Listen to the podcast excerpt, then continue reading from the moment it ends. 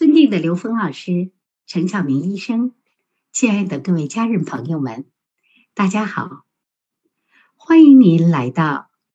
用科学的语境解读中医心理学的直播间。此刻是北京时间二零二一年九月二十五日早晨六点。首先，请允许我介绍一下今天我们的对话嘉宾——刘峰老师。是全息生命、全息文化、全息生态系统集成的倡导者和传播者。陈晓明医生是哈佛医学院替代医学研究所的医生，同时也是新能源平台的全息生命系统集成专家。今天两位老师将就用科学的语境来解读中医心理学这个主题展开对话交流。现在我们有请陈晓明医生上麦，有请陈医生。好，谢谢桂梅老师主持，谢谢刘峰老师，谢谢大家聆听。今天呢，我和刘峰老师关于这个中医心理学的问题做一个基本的梳理。这个梳理呢特别重要，为什么呢？因为我们知道一个理论呢，如果要对一门学科进行解释的话。它必须具有通解性和普解性，而且必须解释这个新形成的学科的所有。在这个解释的过程中间，不允许出现一个反例。如果出现一个反例的话呢，那这个理论就是不存在的。刘峰老师做了几百场、上千场的讲座啊，因为我们这个准备用这个全息的理论以及这个呃纬度的理论等等来解释和论证。呃，各种生命、宇宙、自然这个存在的一些关系，中医心理学，这是一门呃中国独特的心理学的研究方式，以及存在着中国的文化、政治、经济、哲学、军事所有方面啊。我们看一下啊，在那个一般来讲，我们在论述这个。呃，学习学习的时候，学科的时候，一般来说，按照刘峰老师反复强调的那样，一般我们有这么三种的呃学习的方法。第一种呢，就是我们讲的横向的比较，就是中医心理学比较一下古代的西方心理的模式、古印度的心理模式、古埃及的心理模式、现代的心理学的模式。啊，以及各种不同学派的模式，比如说精神分析法的模式啊，呃，人格学说的模式啊，等等，这叫横向的比较。横向的比较呢，其实没有多大的意思，里面具体的存在，刘老刘峰老师待会会做详细的解释。第二种呢，我们称为是前后的比较，也就是说，从中医心理学发展的过程，从中医心理学形成的原因。和它形成的时代，和为什么会有这个对人性、人人的性、人的性格、人的人的这个心理的表现的方法，它是从哪来的？最早是从什么地方开始起来的？然后按照这个历史的年代，我们看一下它走过的道路。比如说，呃，在前秦汉时期啊，在前先秦时期是中医心理学的一个高峰时期。然后呢，到了五代十国、秦汉，呃，那个五代十国、隋唐时期，那是第二个高峰时期。然后到了金元时期，那是中医心理学的第三个时期。自从进入了明清两代，一直一一一直到民国吧，中医心理学走下坡了啊，到到了一个因为战乱嘛，嗯，这个仓廪实而知荣辱啊，那个时候也不知荣辱，只要吃饱肚子就可以了。中医心理学走到了一个没落的时期。这是中医心理学自己跟自己前后的历史过程中间进行比较，但是我们要知道，历史它是螺旋形的发展的，它不是一条直线。因此，我们今天出现的任何事情都可以在历史过程中间找到它的根源。啊，第三个就特别重要了，中医心理学它的整个的观察方法和论述方法，我们讲的是纵向的看，纵向的呃分析方法。也就是从最高处，从 n 为趋于无穷大的最高处，从天道的角度往下看，走一个纵向的模式，这是中国人思维的一个普遍的方法，因为中国人中国的文学，中国人的呃哲学，他的思考方法就是法天象地，它是从天往下走的。我呃，今天我和刘老师要讨论的就是说，如何把中医心理学用一个基本的理论。呃，基本的理论，也就是方法学的角度，从方法学成立的角度来探讨一下，从上往下看，这个中医心理学的起源，它是一个什么样的形态？我们对人的心理是怎么样一个认知？啊，呃，它往下走，它每一步形成的逻辑，它是一个什么样的？呃，最基本的存在，因为我们知道嘛。我们在看书的时候有这么一个特点啊，比如说我们对社会的了解啊，一般来说都是从唯象到具象，再到抽象，这么是一个过程。这是人类建立起一个逻辑思维的过程。很多我们平常在看书的时候更是这样。我们读书的时候读的是作者在文字背后的那个起心动念，尤其是对作者的。尤其是作者对一个观点、一门学科、一个问题的研讨的逻辑思路和作者他自己本身的认知，而不是我们看这个文章。这就是为什么有那么多圣人的手稿，这那那么多名人的笔记，尤其为人们所重视。为什么？因为我们看的是其中的逻辑关联的思路，啊，哪怕是这个文字缺失了也不要紧。我们看一行字，看两行字，能够把这个作者的逻辑思路看出来，这就是你读书读到了要点。因为我们看的不是书，我们看的是作者的思想，是作者的起心动念和作者的智慧。那我们看一下这个心理学的思路如何去整理呢？我们的思维方法是这个不同点应该从哪里开始？纵向的最高点应该在什么地方？啊，纵向的最高点，如我个人认为啊。如果是按照中医的特点来分析的话，应该是从宇宙这个整体存在界开始的，也就是一宇宙是一个整体，是吧？这个整体是唯一的存在，啊，呃，不管地球也好，太阳系也好，这个银河系也好，它都是宇宙中间的存在里面存在界里面的各种存在物，也就是说，在整体存在界内的所有存在物。都带有这个整体的所有的信息，这叫宇宙全息率。当然，这个全息率呢，到我们人体来说，那表现的就更加突出了。中医的特点有两个原则，第一个原则就是，呃，整体观念，把人看成是一个整体，把脏腑看成是个整体，把经络看成是个整体，把人和自然和气候变化和地理环境都看成是一个整体。中医无论是它的理论也好，它的辩证也好，它的临床治疗也好，紧紧围绕整体观念。如果没有整体观念的话，中医就不存在。啊，好了，那我们看一下这个中医心理学作为一门学科的话，啊，我我们应该用一个什么样的逻辑，纵向的从上往下看？首先，我们看到的是对自然的认识。对宇宙整体的认识，也就是我们用中医的整体观念来看我们人的完整生命体的四个存在方面。首先，第一个，recording in progress。首先，第一个是我们讲的物质身体，这我就不谈了。第二个是讲的精神身体，那当然了，这个包括我们的神魄魂意志力，这也不做，也不不不做谈了啊。第三个，我们讲的是人的生命本源。对吧？支持我们身体活一百年的这个基本的能量结构。第四个，我们讲的是人性，也就是我们每一个人单独的能量属性。今天我们要讨论的，基本上就是这个第四个人的基本的能量属性。这个能量属性呢，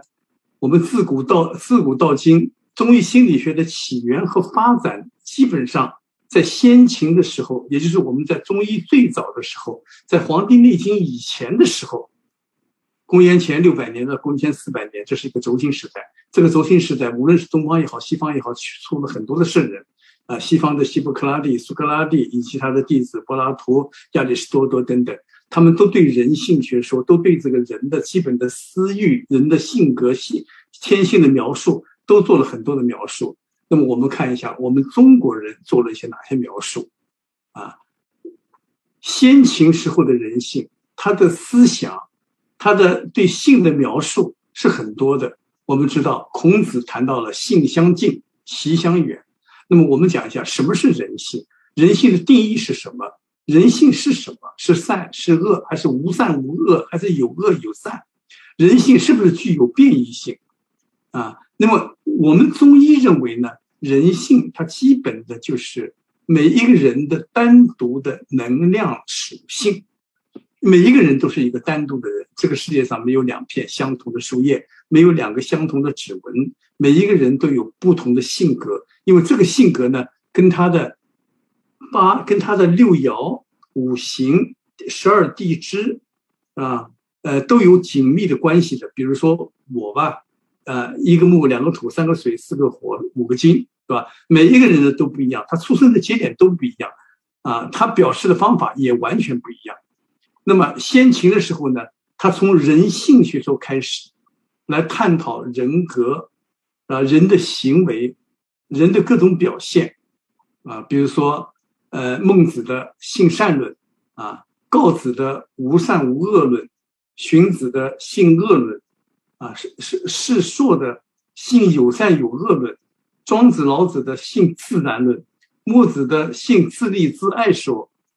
等等等等各种各样。但是这个性呢，有两种，两种看了以后啊，总的来讲有这么几种的表现。首先，第一个呢，讲的是老子和庄子讲的性的自然说、自然学说，就是你的本身的自然学说，不加人为的限制的自然学说。那么，如果是从这个自然学说这个最靠近我们讲的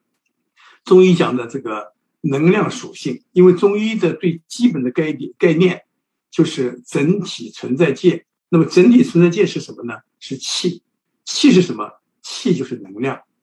啊，所以说从气的方面来描述，这就是自然的最基本的物质，就是气。刘梦老师，请你关联一下。好的，谢谢陈医生啊。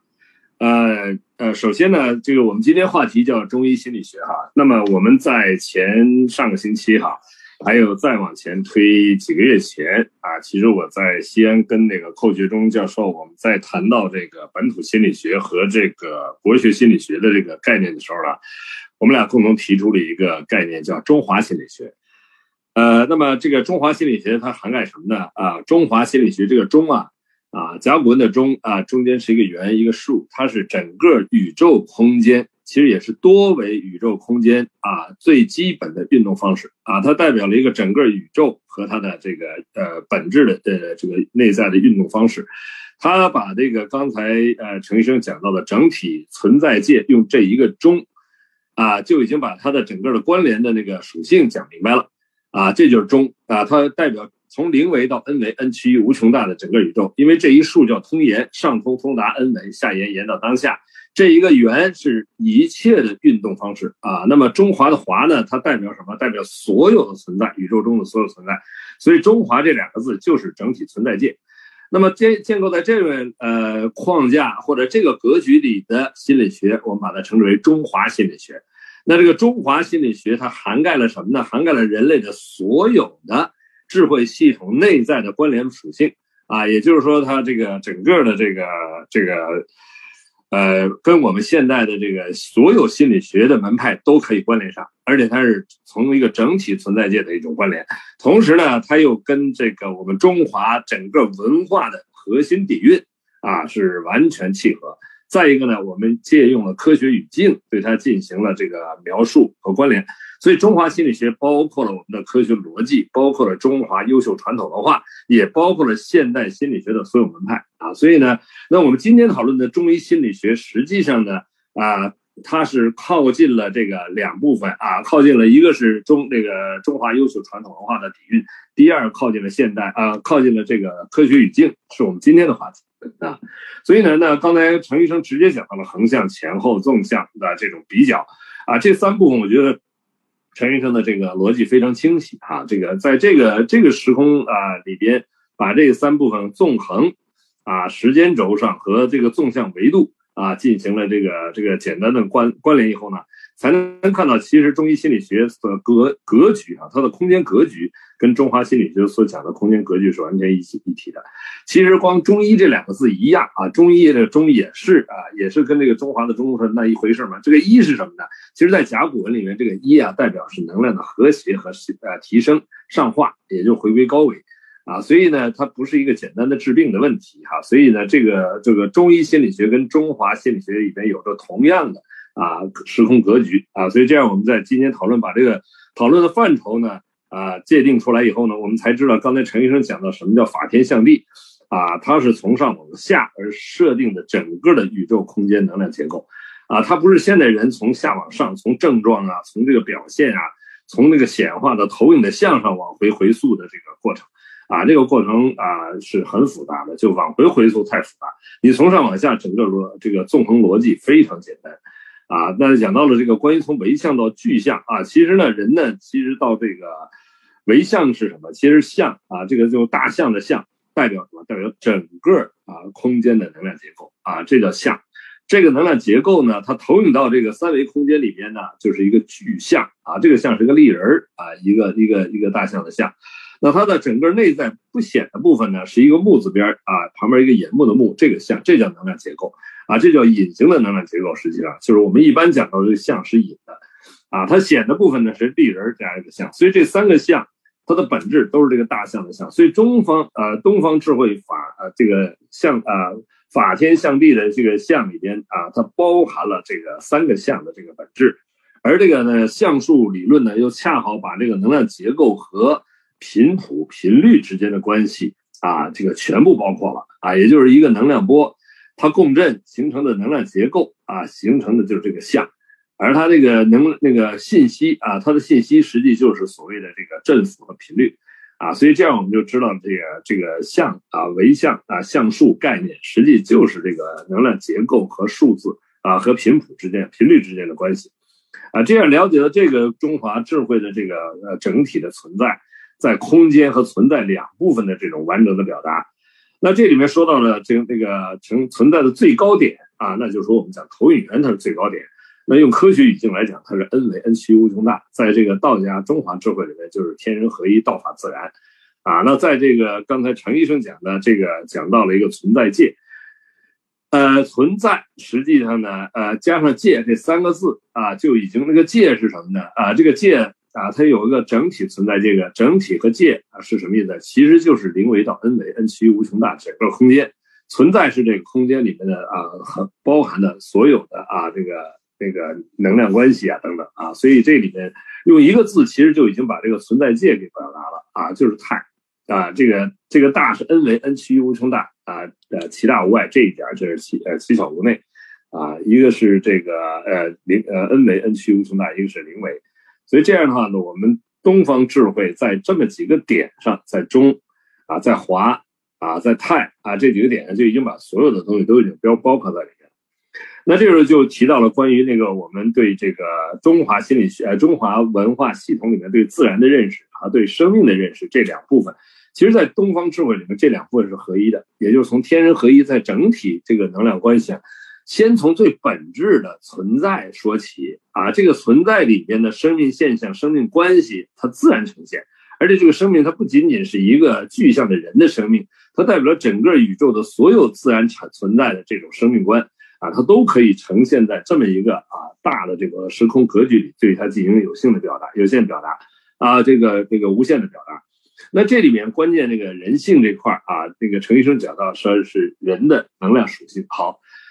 他说：“前面有很多部分啊，我们今天的呃集中在这个人性这个概念上。其实光这个人性这个字啊，这这两个字啊，其实就已经有无限的含量了。为什么呢？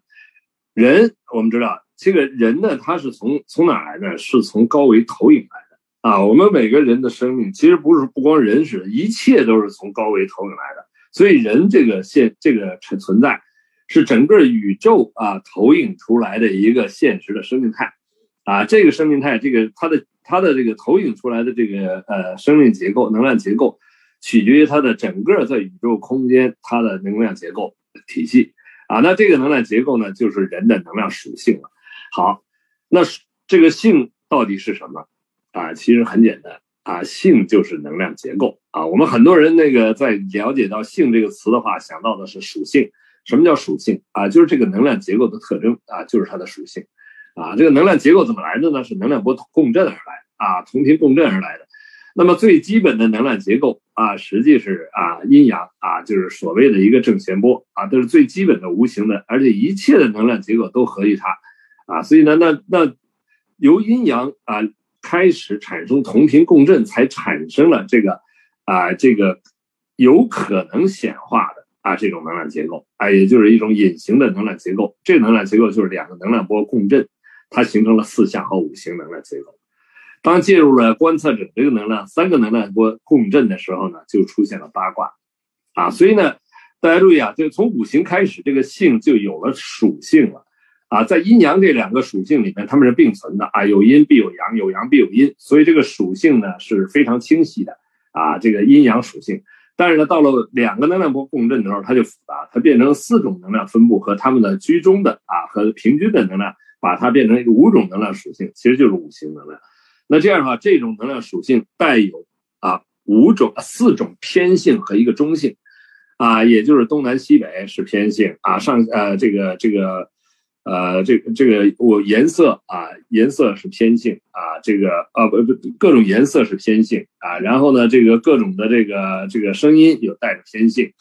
啊，但是它们的综合在一起构成了啊是一个。啊，均衡的自然的能量状态啊，所以这样呢，我们就了解能量属这个性的本身啊，就是能量结构啊。当知道这个所有东西都是能量结构，那人性就代表一个人的能量结构。为什么一个人有他特征的能量结构呢？啊，是因为人他在不同的啊层次上的不同的对认知的执着啊。什么叫认知啊？呃，对对对念的执着构成的认知。什么是念？就是一个正弦波。当他开始执念的时候呢，这个能量的叠加就会产生，而能量叠加出来的结构，如果带着某种偏性，比如它偏向于这个火星能量，或者偏向于水星能量，啊，这种偏性就构成了整个能量结构的偏性，而这个能量结构偏性投影出来的人，就是这个人的啊，这个啊所谓的个体人性、个体的属性，呃，当了解了这个过程的时候，那我们知道东方智慧是从整体宇宙看这个能量偏性关系的。啊，能量偏性与啊彼此的作用关系的啊，通过五行就可以找到这个啊，这个这个能量结构啊。为什么说这个第三个能量波啊，这个所谓人的这个真正它它代表了人的这个最本质的属性呢？因为它是啊真正的投影源里边啊这个主导的这个频谱啊，这个主导的频谱呢，它跟啊跟它同频的能量共振，可以显化出跟它同频的能量结构呈现。啊，这个呢，就就是我们说啊，这个宇宙中啊，因为一切都是能量波的时候呢，它们能量波啊，只有相互共振产生作用，才能够形成结构，才能看得见，才能相互作用。啊，没有没有共振的能量波各走各的路，你什么都看不见。所以，那么回到性这个概念上，我们经常说到一个字叫自性。那么好，首先我问问字是什么意思？字是源头的意思啊，什么所有东西都自那而来的啊，这叫源头。所以自性呢是整个宇宙啊这本源的能量结构，就是本质的能量结构叫自性，所以我们才能理解这个六祖坛经里为什么说何其自性，本自清净，何其自性，啊本不动摇，本本不啊本不生灭啊能生万法啊本自具足。啊，它讲的就是这个这个宇宙空间的这个本质的能量结构是生成一切的。啊，它它它本身那种呃圆满的如如不动的这个自性，它它它它是一个宇宙的啊。源头的本质啊，所以这叫自性。那什么叫自然？因为刚才讲到了这个对自然的认识，自然就是自性之本然啊，就是这个整个宇宙能量结构的本然的状态，它没有加入人的这种啊，没没有加入人的这种啊中间层次的能量的这个纠缠啊，或者中间层次对念的执着啊，这个这个在基督教叫罪啊，在呃佛教叫业啊，但没有加入这些东西的时候，它就是一个自然的状态。那什么叫自在呢？啊，就是自性之临在啊，就是这个圆满的宇宙能量在当下的呈现啊，这叫自在啊。一个生命它是活出一种自在状态，就是它啊跟这个宇宙的整个自然能量啊是啊完全同频的状态啊。这个东西就被被称之为道法自然啊，因为那个完整的圆满的这个自然能量啊，那个能量状态其实就是道啊。所以呢，那么。谈到了这个从整体宇宙再来看单独的能量属性的时候呢，实际就是能够从上往下啊了解到整个宇宙结构。所以东方智慧呢，恰好呢，它的六爻五行它是怎么来的呢？啊，其实就是三个能量波共振啊，五行两个能量波共振的五种空间状态。呃，三个能量波啊共振呢，就是这个六爻啊，那它正好代表了这个这个三阴三阳啊这个能量体系啊，它代表了天地人啊整个的这个能量共振。而这三个能量波呢，呃，这完成了这个道生一，一生二，二生三，三生万物的整个能量叠加过程啊。所以我们讲这个易经是群经之首啊，就是因为易经一开篇，因为开篇讲的全是正弦波啊，也就是全是龙，龙是正弦波的图腾。所以这样的话呢，我们就了解到这个能量结构，它们的有着全息对应关系。所以它不光是一个人的性格特征啊，他的这个性格特征就是一切的存在和他们的内在关系都符合这样的能量叠加关系，都符合这个最基本的能量属性的啊能量特征的啊这种啊分布啊和它们的相互关联啊。这样的话呢，就知道这个能量属性呢，它代表了啊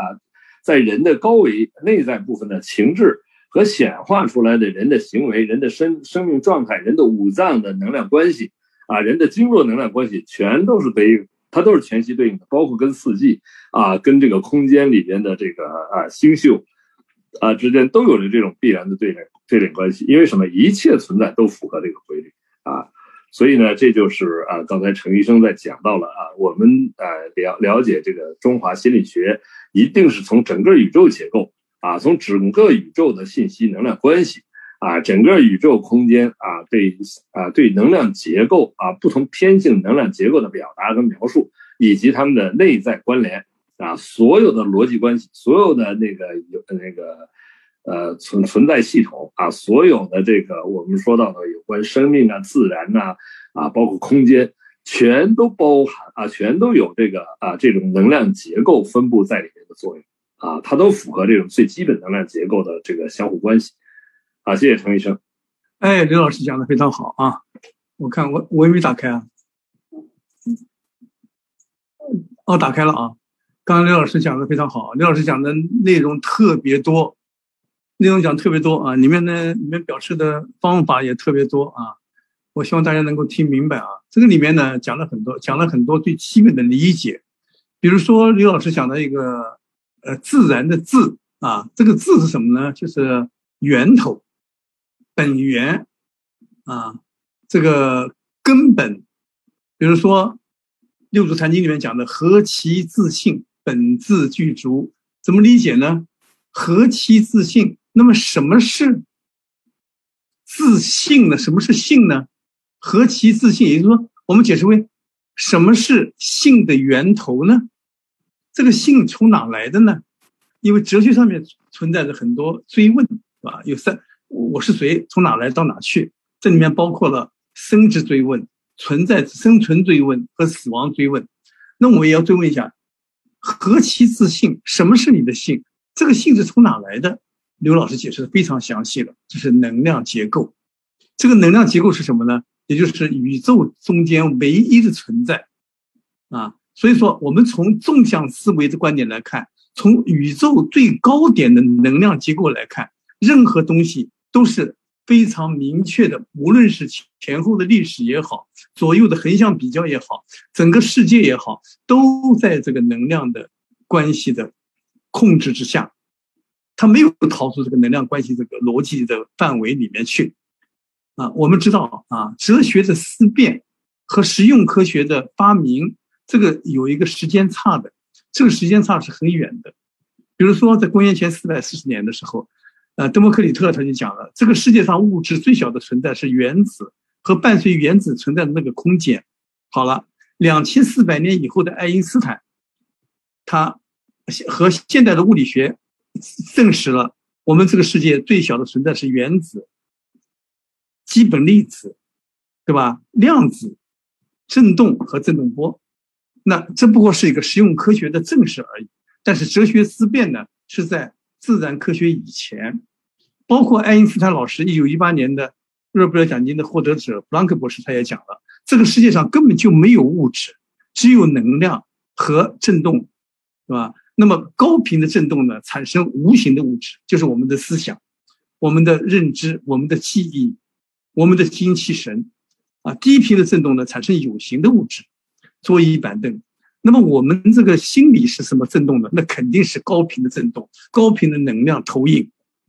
啊，刘老师在这方面讲的特别清楚。那么中国的中国的思维方法，中医的思辨方法，中医心理学的思辨方法，紧紧的围绕着能量这个特性。它就不管是哪一集啊，我们看一下，它都是围绕这个气。作为一个最基本的存在因素，你看整体存在界是气，能量。我们现在用现在的科学语境来讲，我们不用这个“气”这个字了啊。以后每当我讲到能量，大家都可以把它换换，把它把它翻译成气啊。那么呃，那对不对？然后到了阴阳，阴阳是什么？阴阳是在元气的情况之下不断的交替，不断的从有序到无序，无序到有序，气的基本的运行的形式。对吧？而且阴阳这个阴阳这个表现的形式呢，它表现在世界万物之中。中医这个气啊，它不但用于医学，它用的是整个中医哲学对宇宙自然生命的认识。好了，我们下面再往下走，我们到了五行。那五行那是中国人认识能量的一种方法啊，它用五种不同的能量结构来描述整个自然界的存在，整个宇宙的存在。人类的存在，它大可以描述整个宇宙的存在，小可以描述我们人体里面的各种存在，可以描述我们的脏腑，可以描述我们的经络，甚至可以描述我们的每一个穴位，它的五行属性，对吧？那五行属性呢？它不但仅仅描述了五种不同的能量的特点，同样，它还描述了不同能量特点互相之间产生的一些纠纷。或者产生的一些关系，或者产生的一些能量的变化，比如说相生相克、相辱相成。啊，中国人这个能量，这个对五行的描述可以追溯到公元前七百七十年的《尚书》里面就有五行。它描述五行，它描述的是宇宙中间的能量五种不同的动能的运动变化的形式。好了，这是中国人的哲学思辨的方法。那么到了两千年以后，爱因斯坦用 E 等于 mc 平方描述能量和描述能量的变化，对吧？那么他这种，所以说这个从哲学思辨到实用科学，它是一个非常非常长的过程。那么五行学、五行的能量表现方法呢？这个非常明确的体现在我们人类不仅仅是对我们的身体，同时包括我们的心理。我们讲一下。五行人格学说，五行不同人的特点学说，大家还记得吧？王凤仪老先生就王善人啊，他怎么讲的？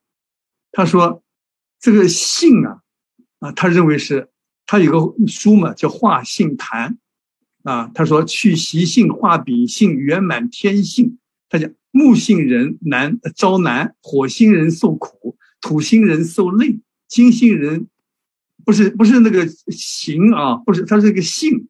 金性人受平，水星人水性人受气。就是他描述这个王善人啊，他们把这个性啊描述的特别详细。他讲性不仅仅是从命里面讲，从性上面讲，他一共讲了一百一十八种各种各样的性的描述。如果你们要想看王善人是怎么讲的，最好去看看这个他的原文啊，他在谈这个化性论里面。讲的非常详细，啊，他是描述性的一个大家，啊，那我们比较一下东方和西方人描述这个性有什么不有有什么区别呢？如果我们站在这个最高点上，也就是跟刘老师讲的一样，我们站在这个 N V 区无穷大这个最高点往下看的时候，法天的时候，那看相地的相地都是呈现的相，对吧？那么看到这个相的时候，我们看到中国人讲的是一个完整的。能量逻辑关系，也就是气的逻辑关系。我不管是从宇宙基本的存在开始，到阴阳，到阴阳，到五行，到为相，到病因病机的产生，天上的各种各样不同的气，中医里面称为是六气：风寒暑湿燥火，对吧？称为是五阴六气，各种气象的性性性性性情。造成了改变。每个每个年它有不同的气的运动，那么这种能量呢，可以造成我们人体的能量偏性。为什么？因为我们人本身就是宇宙存在界里面的一份子，也就是相对来讲，它是一个存在物。这个存在物一定是和整体存在界相连在一起的。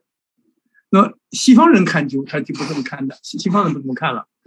西方在早西方医学呢，在早期的时候，尤其是在公元前的时候，也就是我们讲那个轴心时代的时候，公元前六百年到公元前四百年的时候，他也谈了很多关于心灵方面的描述，他称为是心灵哲学。啊，历史上西方对这个很多文化啊，对这个心灵、灵魂、精神、大脑这个性质啊，他非常从好奇到想象，从想象到推测。我们看一下古埃及，古埃及在公元前一千六百年到一千七百年的时候，在那个埃德文·史密斯纸砂纸上面，他有一个医学记载，他就讲到了啊，这个人的性情和一些人的一些基本的表描述的过程，同时他也讲到了恶魔和一些咒语的问题。但是他这个纸里面的描述最多的呢，是描述人的心理的活动，但是它是很非常简单的。仅仅是从人的身体的感觉和人的行为来描述的，他并没有从我们从上往下看这种描述方法。因为埃及人呢，他本来他就不重视大脑的。为什么这么讲呢？因为他在做木乃伊的时候呢，会把大脑从鼻孔拿钩子把它勾出来扔掉，啊，他这个大脑他不要的，啊，所以说我们看一下这个他描述的形式跟我们描述形式是不不是不一样的。你看啊。在西方哲学里面最有影响力的是柏拉图，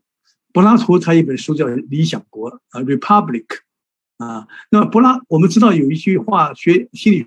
学都知道，柏拉图战车。柏拉图战车呢，他用的是三呃一一个一个战车啊，前面一匹白马，一匹黑马啊。黑马呢，经常用拿鞭子打的；白马呢，它就是代表你的这个呃呃意志和精神，这是英雄的灵魂，可以使人从物质的沉淀中间脱离和背身的啊。那黑马呢？就代表人的欲望和灵魂的最低级的部分，啊，那么自己呢坐在后面，这代表了你的一个整体，啊，那柏拉图战车他描述呢，他描述的也是仅仅是从基本的存在来描述的，他并没有从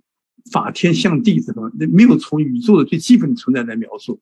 啊，那么西方呢，到了公元二世纪以后呢，基本上西方的医学、西方的哲学、西方的心理学都停顿下来了，为什么？因为当时的西方的社会，整个欧洲都被神学控制了，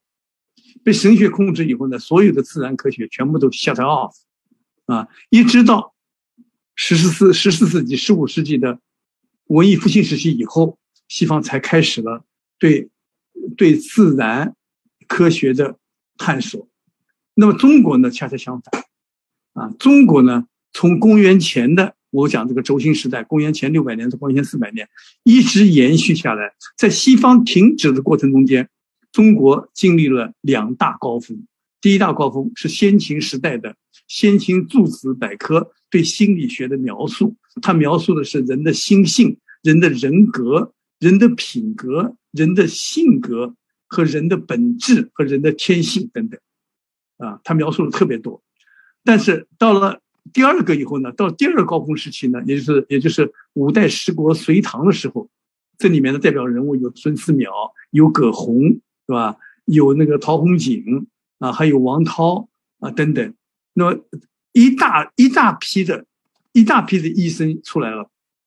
这批医生呢，就是从中医的最基本的整体观念和正最基本的能量宇宙观来看这个人的。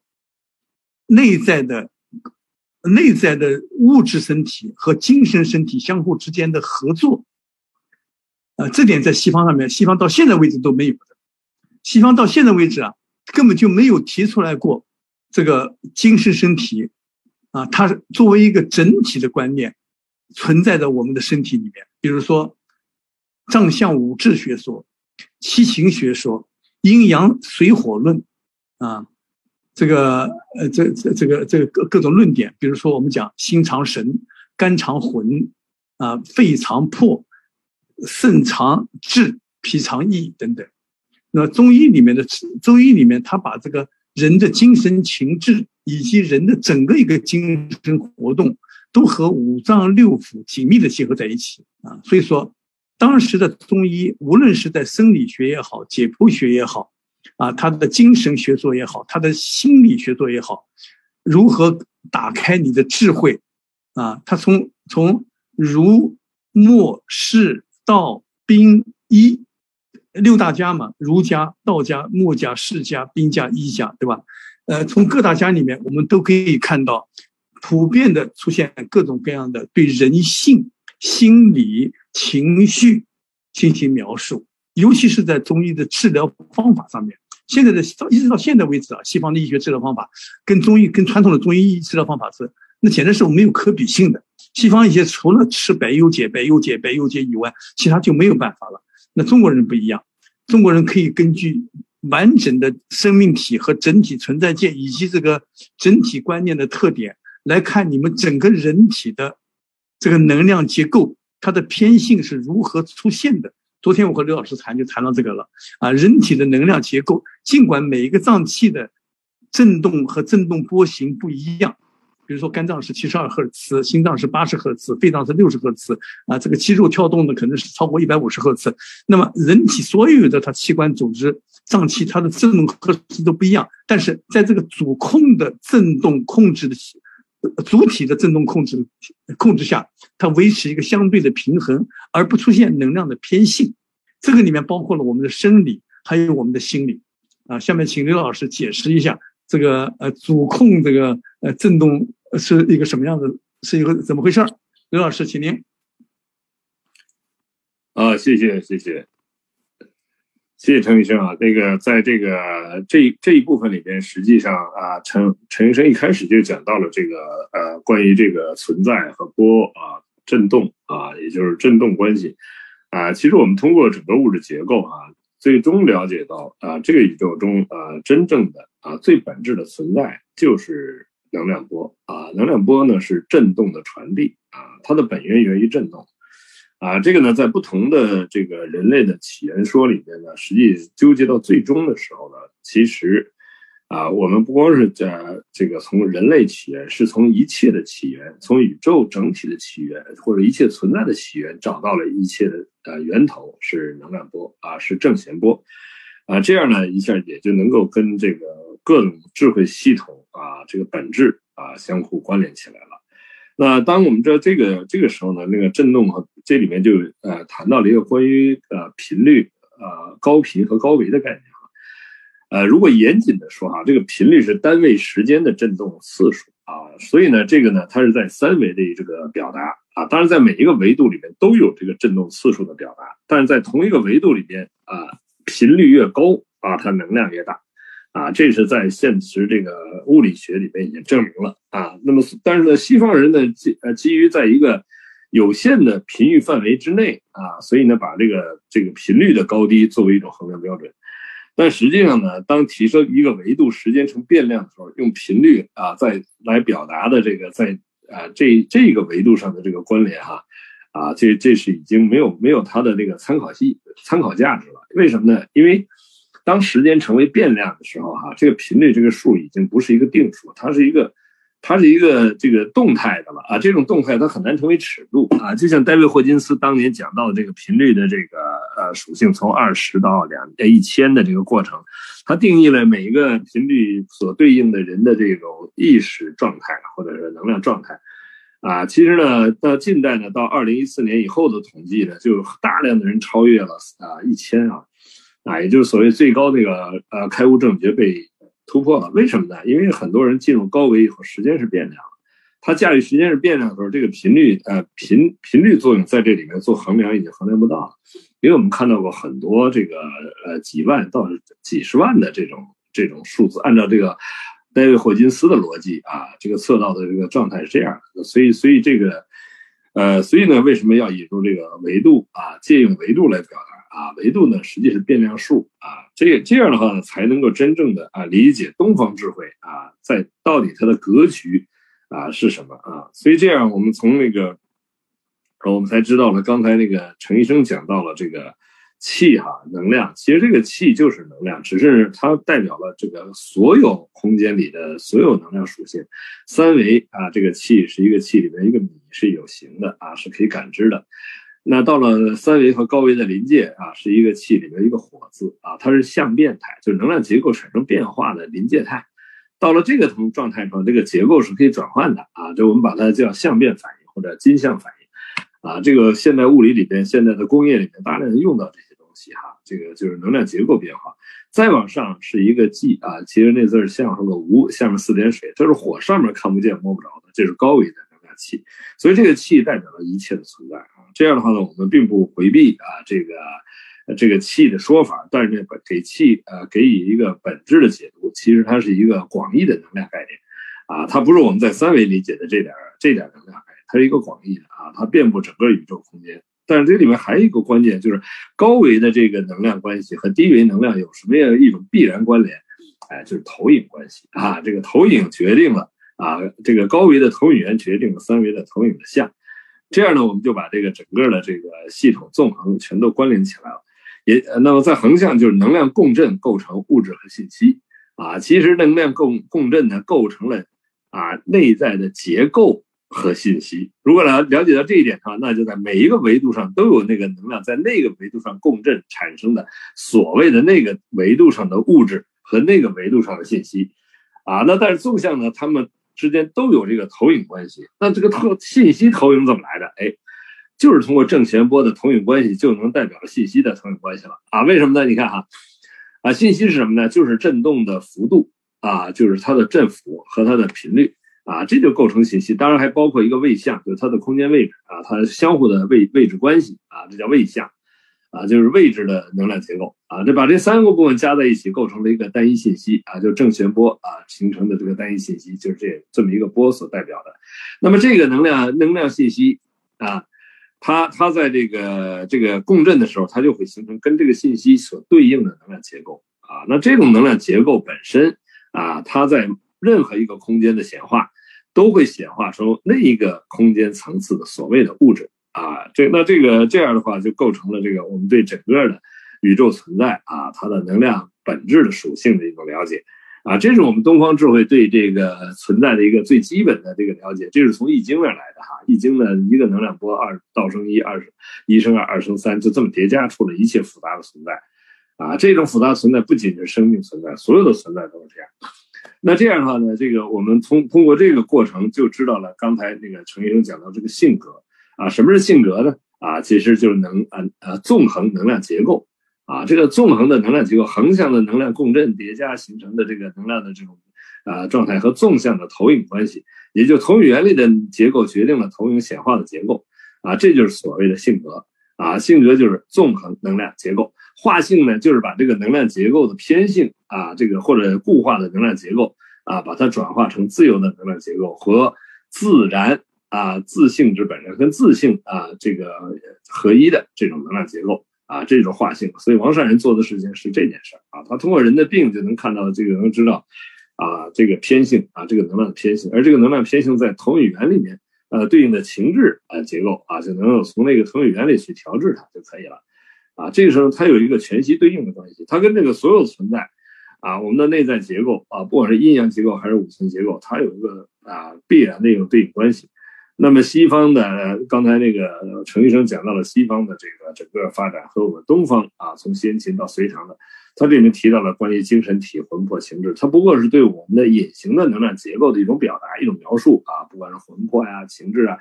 这个隐形呢，既有三维的隐形，也有高维的隐形。三维的隐形就是这个能量的内在结构，它没有显化成物质的时候的一种能量结构分布。啊，它代表了我们整个身上的这个情志的这种表达啊，能够显化它的情志特征，但是它的本质是由内在认知构成的能量结构决定的啊，所以呢，这个它的高维部分呢，也是我们的内在的认知，被称之为什么呢？被称之为业啊，就是我们内在固着固着在不同维度上的那些啊执念啊产生的假架呃结构，就构成了那个所谓我们的投影源里边的能量结构属性。那关于这个，刚才陈医生最后说到了一个关于我们的这个基频哈，这个我们的共同的这个这个特征频率的概念啊，其实是这样啊。就是我们三维的人哈，这个我们在今天我们所处处在这个空间，它的这个空间基频呢是水晶频率啊，因为我们的时间是按格林威治天文台实用振子的振动频率界定的啊，跟这个频率共振的啊，跟这个基频共振的这个能量彼此是能够发生关系的啊，这个因为共振才能发生关系，才能看得见，才能摸得着，才能出，才能觉知到。那这个这个这一层次的能量构成了我们现在三维空间的一个频域啊，频域空间。实际上，这个宇宙空间呢，它有很多的基频，无穷多的基频空间。它在以另外一种，比如另外一种晶体构成的这个频域空间，啊，比如像红宝石啊，什么蓝宝石、绿宝石，什么绿松石等等，这些它都有它自己的基频。而这种基频，啊，它所承载的啊那个那个频域空间啊的那那些那个相互的这个能量关系啊，所谓的生命啊、事件啊等等，啊，跟我们之间是。完全交织在一起，但彼此不会发生关联。为什么不会发生关联呢？因为不同频，即使相互啊这个相遇，也不可能发生任何啊，这就是这个道理啊。所以我们这个平行空间的频域的分布，构成了我们这个不同的啊时空能量基频。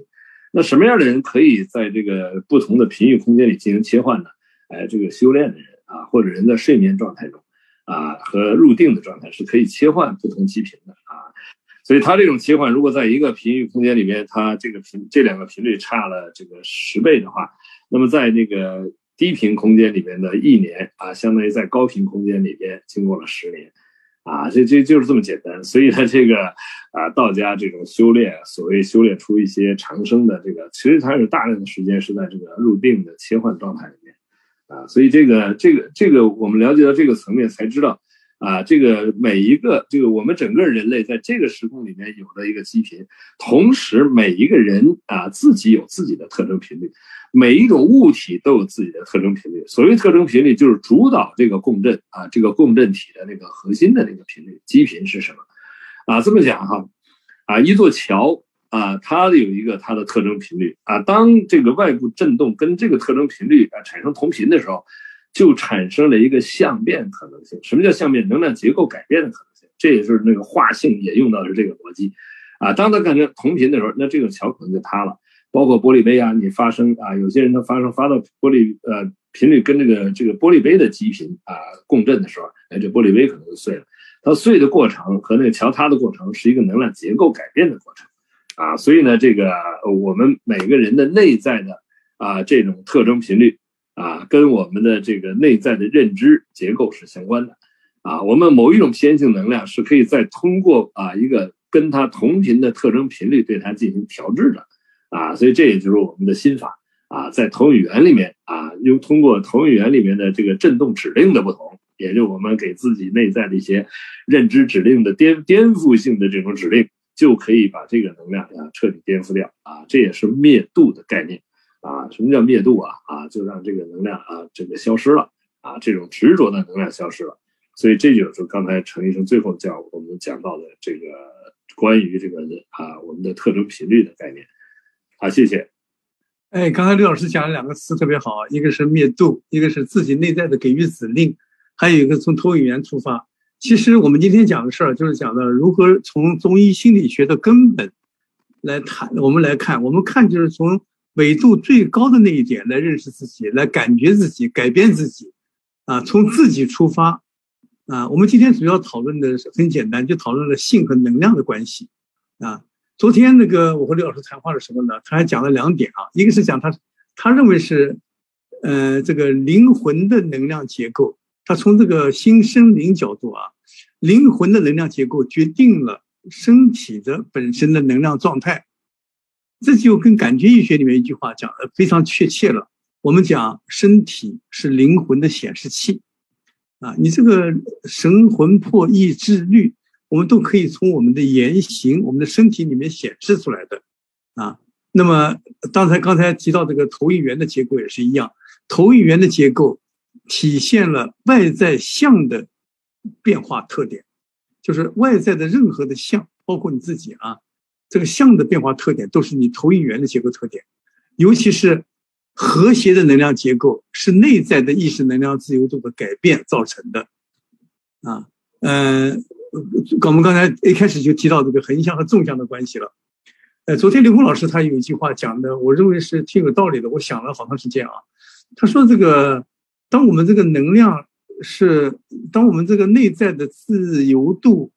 也就是我们自由度的切换率比较高的时候，可以随意的在各种能量之间，有形能量、无形能量、显形能量和显象能量之间互相切换的时候，这个横向的能量呢越宽，我们人在心理上呢。接纳度就越高，自我调节的能力就越强，我就可以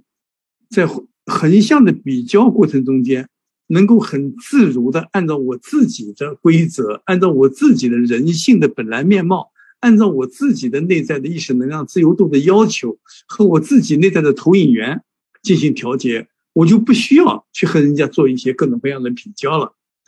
这个充分体现了我们能量的特性。那么从纵向来讲呢，你纵向的纬度提升的越高，你自我驾驭的能量就越强。自我驾驭能量强了以后呢，你就不会被三维世界出现的各种各样的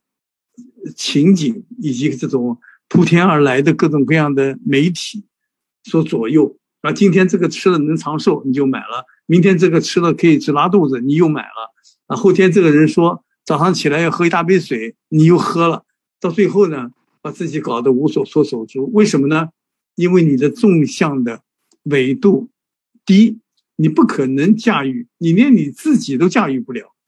啊。那这个里面其实里面有很多学问，我们通过自己的反省，通过自己给自己内在的指令，改变自己的投影源，那就能够得到很好的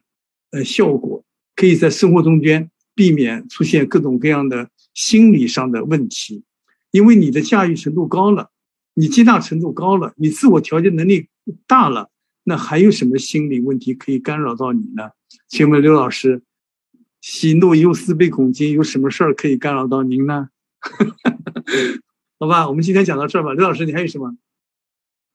呃，正好那个陈医生说到了一个很重要的观点了，就关于灵魂哈，这个灵是高维的意思，灵魂是高维能量啊，所以高维能量是投影源啊，投影源决定了我们投影像上的能量关系，所以一个人的灵魂的这个纯净度啊，灵魂的和谐度，决定了他的生命状态啊，也决定了他看到的这个世界的状态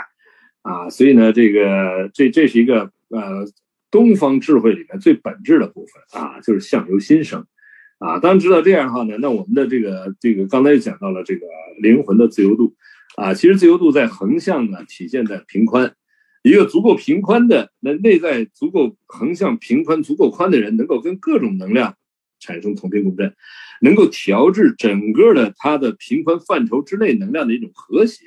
啊，这个被称之为福德和情商。啊，那在这个层面上就能知道，所有的偏性在你足够的平宽里边，你觉知到的时候，你都有能力去进行啊协调，进行平衡。第二呢，更重要的是纵向啊，就是你的纵向的维度越高，你驾驭的空间场域就越大啊。就像你人来驾驭蚂蚁这个层面来讲，那是一个特别简单的事情啊。所以呢，这个这个自由度啊体现的这种纵横，恰好是东方智慧啊最精妙、最美好的。部分啊，这个表达就是纵横的乾坤能量关系。乾道就是天行健，君子以自强不息，它就是生命的根本意义，就是提升意识能量维度。天行就是去高维，自强不息就是恩为恩，趋无穷大。啊，它就是代表了这个整个生命和宇宙之间的一种必然关联。啊，研究叫伏羲文化那个时候直接研究的是天地人文化，而且中华文化的整个系统到今天为止都没有离开纵向提升这个核心本质。啊，这我们叫回归先天。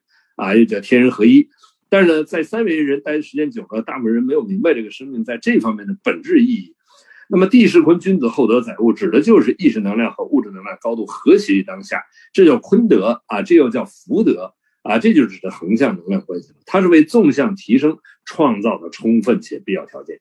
它的本质还是为了纵向提升啊。所以这样的话，我们从啊乾坤能量理解了整个宇宙关系，就是这个前纵横能量关系。横向就是能量波的叠加与和谐，纵向就是能量波维度的提升啊，就是能量的那个维度的提升啊，这样的话就构成了我们整整个中华心理学和中医心理学本质的啊这个能量框架、空间能量框架啊，所以所有的问题在这里面全部都可以化解。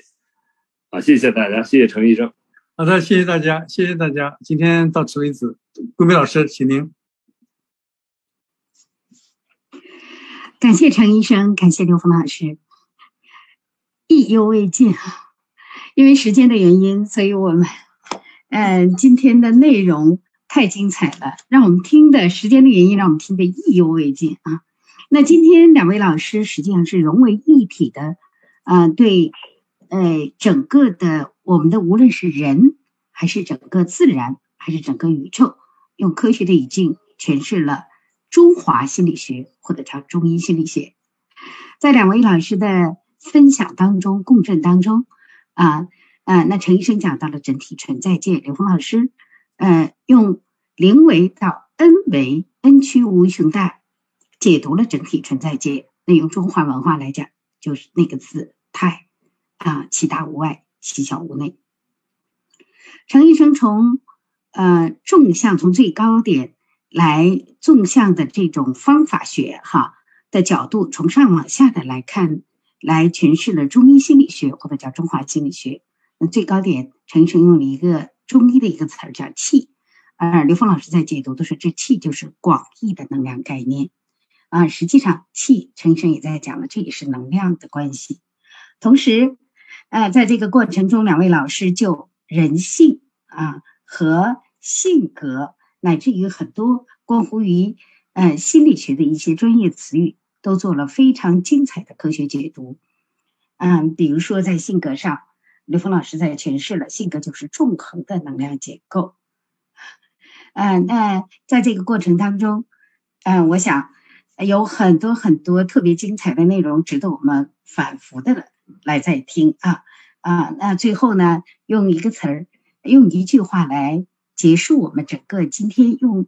科学语境解读中华心理学或者叫中医心理学的主题，就是“天行健，君子以自强不息；地势坤，君子以厚德载物。”好，谢谢两位老师，也感谢在线收听的呃所有的朋友们。我们今天的用科学的语境。解读中华心理学和中医心理学的主题讲座到这里就结束了，谢谢。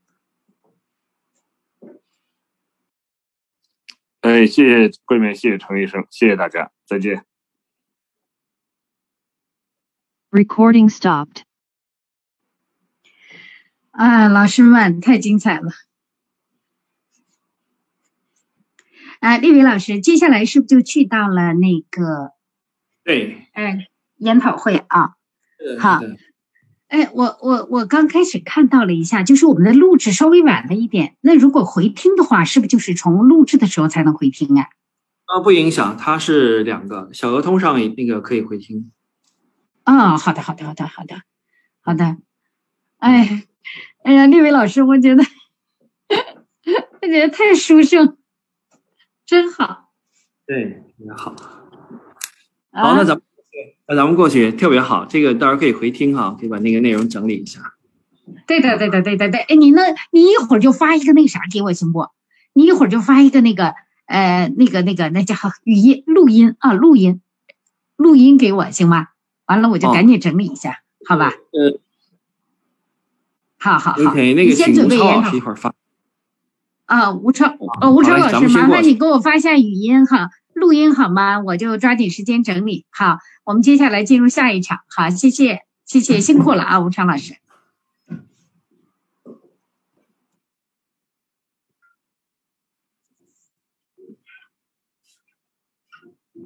好，谢谢，我我关闭这个会议室了哈，感恩各位老师。嗯，好，谢谢李伟老师。